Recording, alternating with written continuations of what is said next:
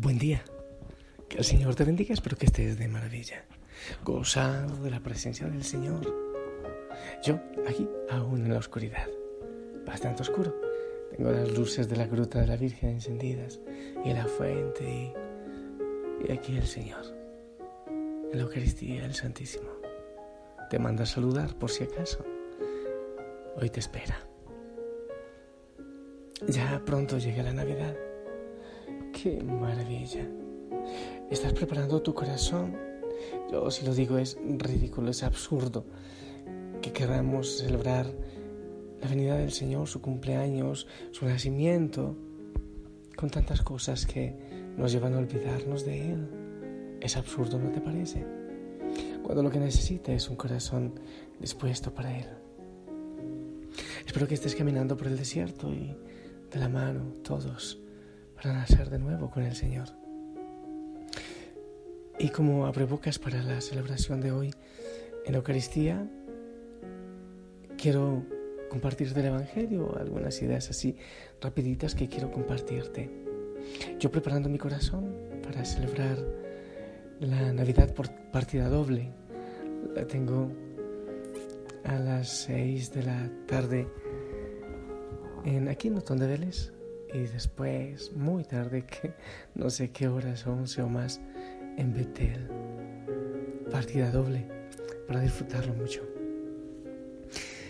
Espero que estés atento para escuchar la palabra del Señor y ver conmigo qué es lo que Él quiere decirnos. El Evangelio según San Lucas capítulo 1 del 39 al 45. En aquellos días María se encaminó presurosa a un pueblo de las montañas de Judea y entrando en la casa de Zacarías saludó a Isabel. En cuanto ésta oyó el saludo de María, la criatura saltó en su seno. Entonces Isabel quedó llena del Espíritu Santo. Levantando la voz exclamó, bendita tú entre las mujeres, bendito el fruto de tu vientre. ¿Quién soy yo para que la madre de mi Señor venga a verme? Apenas llegó tu saludo a mis oídos, el niño saltó de gozo en mi seno. Dichosa tú que has creído, porque se cumplirá cuanto te fue anunciado de parte del Señor. Palabra del Señor.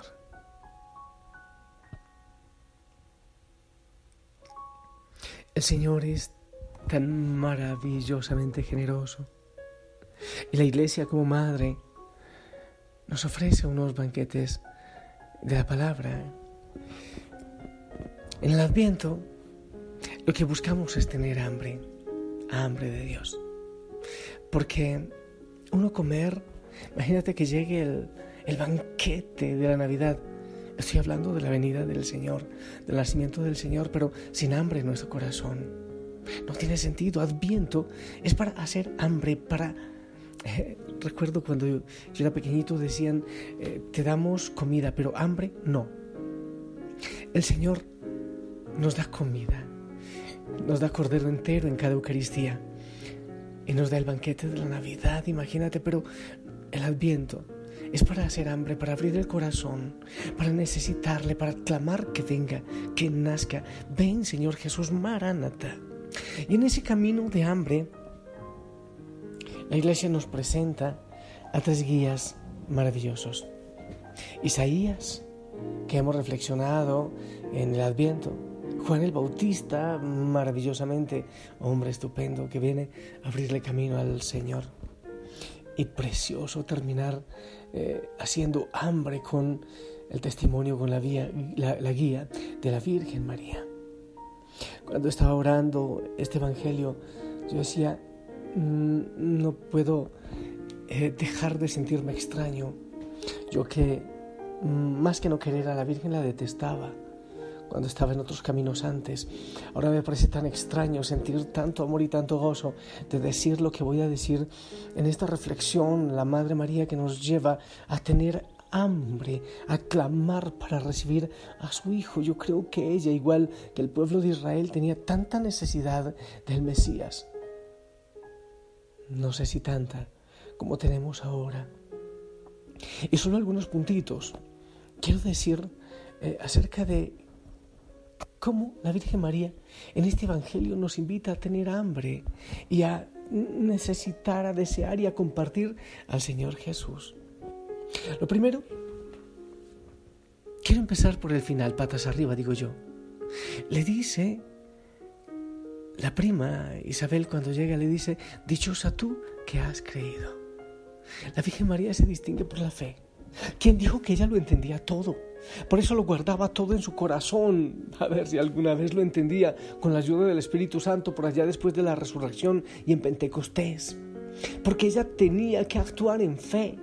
Yo soy la esclava del Señor, hágase en mí según tu palabra. ¿Tú crees que no hay que tener suficiente fe para decirle al arcángel eso? Sí, yo creo que se haga en mí según tu palabra. Dime si tú fueses capaz de responder de esa manera. Era una niña, todavía una muchachita. Hace falta mucha fe, porque sabía que podrían apedrearla, porque estaba comprometida con José. Hace falta mucha fe. Además, cuando ella dice, ¿cómo es eso? Pues yo no conozco varón. Quiere decir que tenía un anhelo de pureza, de virginidad en su corazón, Si no, sencillamente había dicho, ok, no te preocupes, hoy mismo me encargo de eso, eh, ya le informaré a José para esta noche. No, ¿cómo es eso? No conozco varón. Había un intento, un propósito, una determinación, un deseo de pureza en su corazón. La fe. Dichosa tú que has creído. Hay que tener bastante fe para vivir lo que ella vivió, para creer lo que creyó. Por eso, bienaventurada, la llamarán todas las generaciones. ¿Por qué?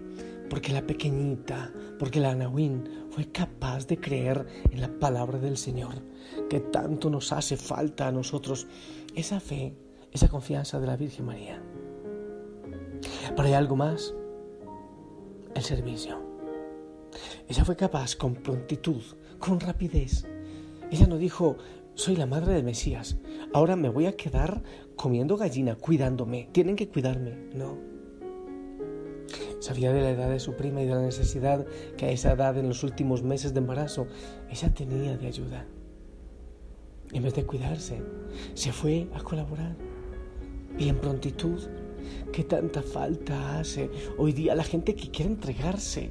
Es muy fácil decir que otros trabajen, que trabajen los curas y las monjas, que trabajen otros.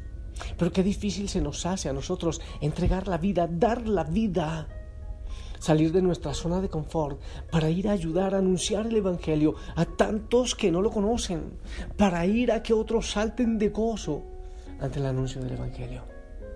Servicio. Ella, en su embarazo, no se quedó cuidándose. La madre del Mesías se fue a ayudar a trabajar. Es bueno que tú digas en, el reino de Dios, ¿cómo estás sirviendo? ¿Tú cómo estás trabajando? ¿Qué estás haciendo? ¿A cuántos grupos perteneces? ¿Estás en los turnos de adoración ante el Santísimo? ¿Llevas a comer el alimento a los pobres? ¿Estás encargado o encargada de los huérfanos, de los ancianos pobres? ¿Acaso barres el templo? ¿Qué haces tú? Hay una cosa que me parece ah, un poco enojona. A veces le dice uno a la gente, hey, vamos a hacer un, un trabajo, vamos a limpiar el templo, vamos a arreglar el jardín. Yo les acompaño en oración. Eso es un absurdo, eso es un sofisma de distracción, no vas a hacer nada. Casi siempre es mentira porque no oran. Vamos a predicar, vamos a anunciar a Cristo por las casas del barrio. Vayan ustedes, yo no tengo tiempo. Les acompaña con una oración. Hey, la Virgen María no busca un reemplazo para ir donde Isabel servicio, la capacidad de servicio para empujar el reino. Y con prontitud. Hay veces que tenemos que pedirle un pie, le pide permiso al otro para dar un paso en cuestión de servicio. Y si es en cuestión de la iglesia, hay veces que mucho más lento. Ella con prontitud, con prisa. Ella fue capaz de darlo todo. Imagínate, cuando ella quedó embarazada. No se quedó con Jesús en su vientre solo para ella. Lo dio. Eso es el servicio más grande que puede haber. Fue a repartírselo, a compartirlo con Isabel. Cuando el bebé nació, Belén no lo guardó para ella. Cierren esa pesebrera, que aquí nació el Mesías y yo digo que se hace. No. Que pasen los pastores le ofreció que pasen los reyes a adorarle. Muy probablemente yo era viuda cuando Jesús tomó la decisión de salir hacia arriba al norte a predicar. ¿Con quién quedó? Una mujer viuda en ese tiempo que necesitaba protección. Quedó sola y no le dijo, tú no te vas, tú tienes que responder por mí, ¿no? Lo dio, lo ofreció. ¿Qué sintió ella? ¿Y por qué no nos vamos a la cruz? Allí estaba de pie, entregándolo también al extremo y se cumplía en ese momento aquello de Simeón cuando ella lo presentó al, presentó al niño en el templo. A ti una espada te atravesará el corazón. Eso también nos, nos hace hambre, ¿verdad? Hambre del Señor. Y hay algunos detalles, unos dos detallitos que me parecen hermosos en la palabra que nunca eh, había profundizado en ellos. Dice el Evangelio que en cuanto Isabel oyó el saludo de María, la criatura saltó en su seno. Quiere decir que la voz de la Virgen María lleva a Jesús. Es su misma voz la que lleva a Jesús. La criatura saltó al escuchar la voz de la Virgen. Bueno, primero que eso me parece maravilloso, pero me parece fantástico que esa criatura saltó. ¿Qué quiere decir? Ese feto, sí, hay que hablar de feto. En este mundo se habla mucho de eso por el aborto. Ese fetito de Juan el Bautista ya saltaba. Imagínate, ya escucha la voz de la Virgen que lleva a Jesús. Y todavía dicen que no tiene vida. Cuando ya salta al escuchar la voz de la Madre. Pero es hermoso que lo que escucha es la voz de la Virgen. Porque la voz de la Virgen lleva a Jesús. Qué hermoso que tu voz también lleve a Jesús a muchas personas. Y después hay otra cosita más. Continúa diciendo después, apenas llegó tu saludo a mis oídos, el niño saltó de gozo en mi seno. Ella ratifica eso. ¿Qué es esa voz de la Virgen María? La que lleva a Jesús para que uno salte de gozo. Detalles tan hermosos, ¿sabes?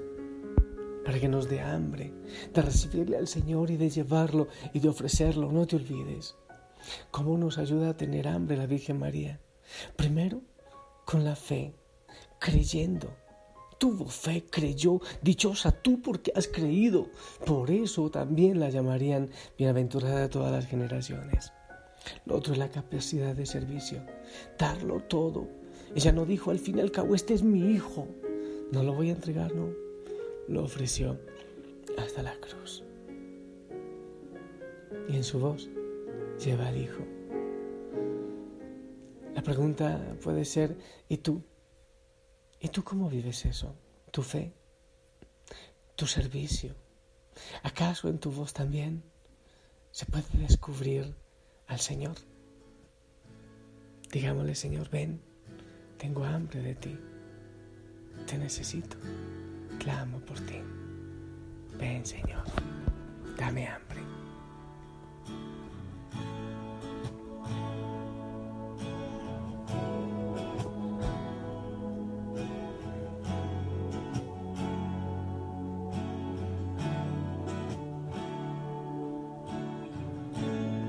Por un momento en tu presencia por un instante de tu amor, por un destello de tu gloria, por un minuto nada más, todo daría, no importaría lo que tenga que pasar lo que tenga que esperar.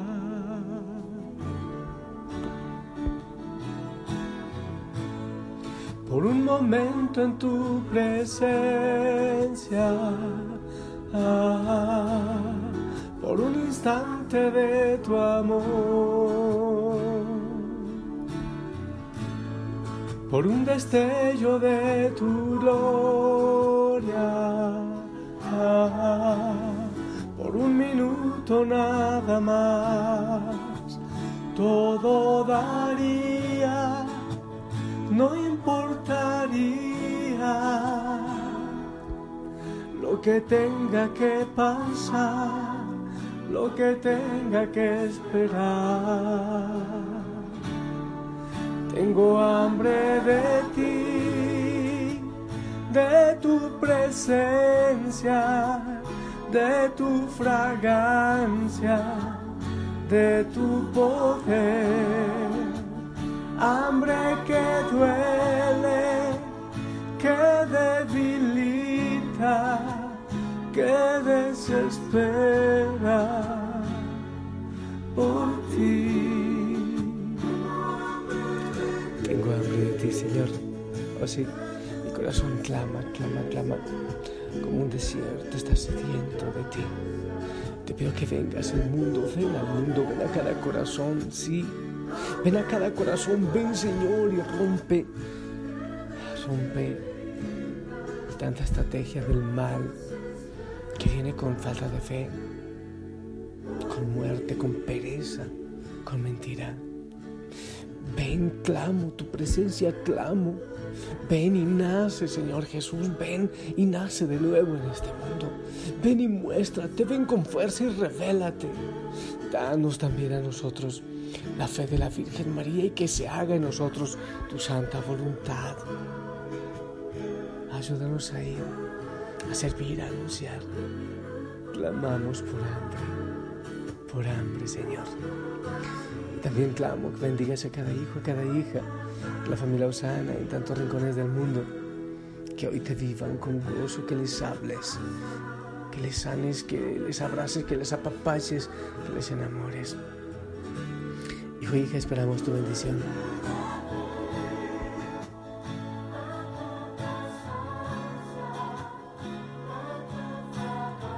Amén, amén, gracias. Gracias por tu bendición, te amo en el amor del Señor, si Él lo permite. Nos escuchamos esta tarde para continuar caminando juntos por el desierto. Bendita Madre María, Virgen Santa. Ora para que tengamos hambre, para que tengamos un poquitito de tu fe, de tu capacidad de, de servicio y que en nuestra voz también se descubra un poquito de tu Hijo. Gracias, Madre. Gracias, Señor. Sea a ti toda la gloria, Señor.